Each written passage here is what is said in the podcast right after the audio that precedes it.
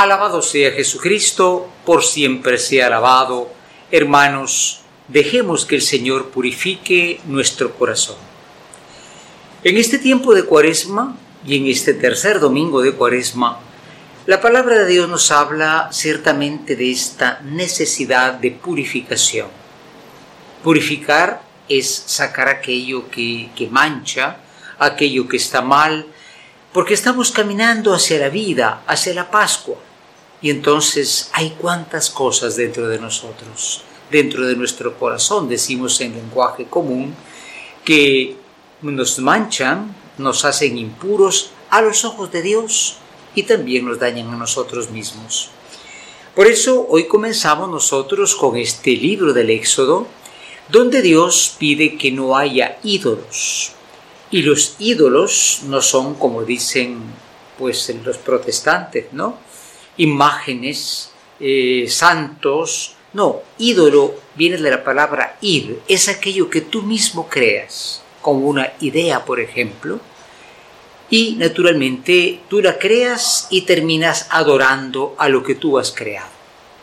Por eso es una invitación a que nosotros nos volvamos a las famosas diez palabras de Barim, dicen los hebreos, los diez mandamientos, porque son el camino de la liberación de los ídolos, del pecado, de la soberbia, de la avaricia, en fin, y, siendo libres estemos puros para ante Dios para recibir la luz de la Pascua.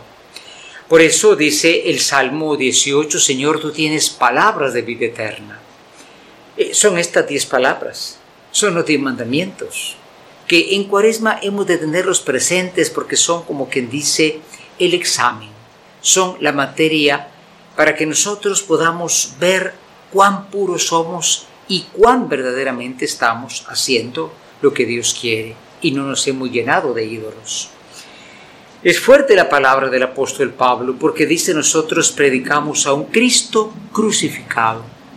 Imagínense ustedes que hay Cristos hechos por los hombres para su propio gusto.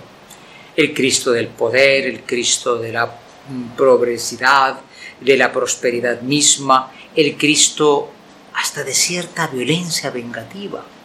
No, predicamos a un Cristo crucificado. Este es aquel que brilla delante de nuestros ojos y nos ayuda a purificar el corazón. Por esto en el Evangelio Jesús entra al templo y purifica el templo. Dice uno, es una imagen de un Dios violento.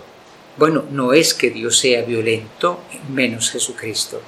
Pero esta acción es una acción fuerte. ¿Por qué? Porque el templo era el lugar del culto a Dios, el cual pide un corazón arrepentido, no pide cosas, no pide riquezas materiales, Dios quiere un corazón arrepentido. Y Jesús encuentra a estos cambistas, a estos que hacían negocio con la fe, como se hace hoy. Ustedes saben que hay iglesias, mega iglesias y cuantas más que son empresas de dinero. Lo importante es el aporte. Lo importante debe ser siempre el corazón arrepentido. Jesús purifica esto, saca a estas personas y naturalmente lo hace porque Él tiene esa capacidad, porque Él es el enviado de Dios, es el Mesías. Pidamos al Señor que entonces, estando en esta tercera semana de Cuaresma, purifiquemos ese corazón y qué mejor medio que la Santa Confesión. A veces no sabemos si nuestro pecado es tan grande o tan pequeño y el sacerdote nos puede indicar. Por eso la iglesia pone este instrumento de enseñanza para que nos haga ver realmente qué es aquello que nosotros hemos hecho, que su corazón nuestro se llene de, esos ídolos. Vuelvo a repetir, decisiones malas y todo aquello que nos aleja de Dios. Que esto sea posible por intercesión de María Santísima aquella que llamamos refugio de los pecadores, y podamos vivir bien este camino de cuaresma en este año del Congreso Eucarístico Nacional. Por esto decimos, infinitamente sea alabado mi Jesús sacramentado.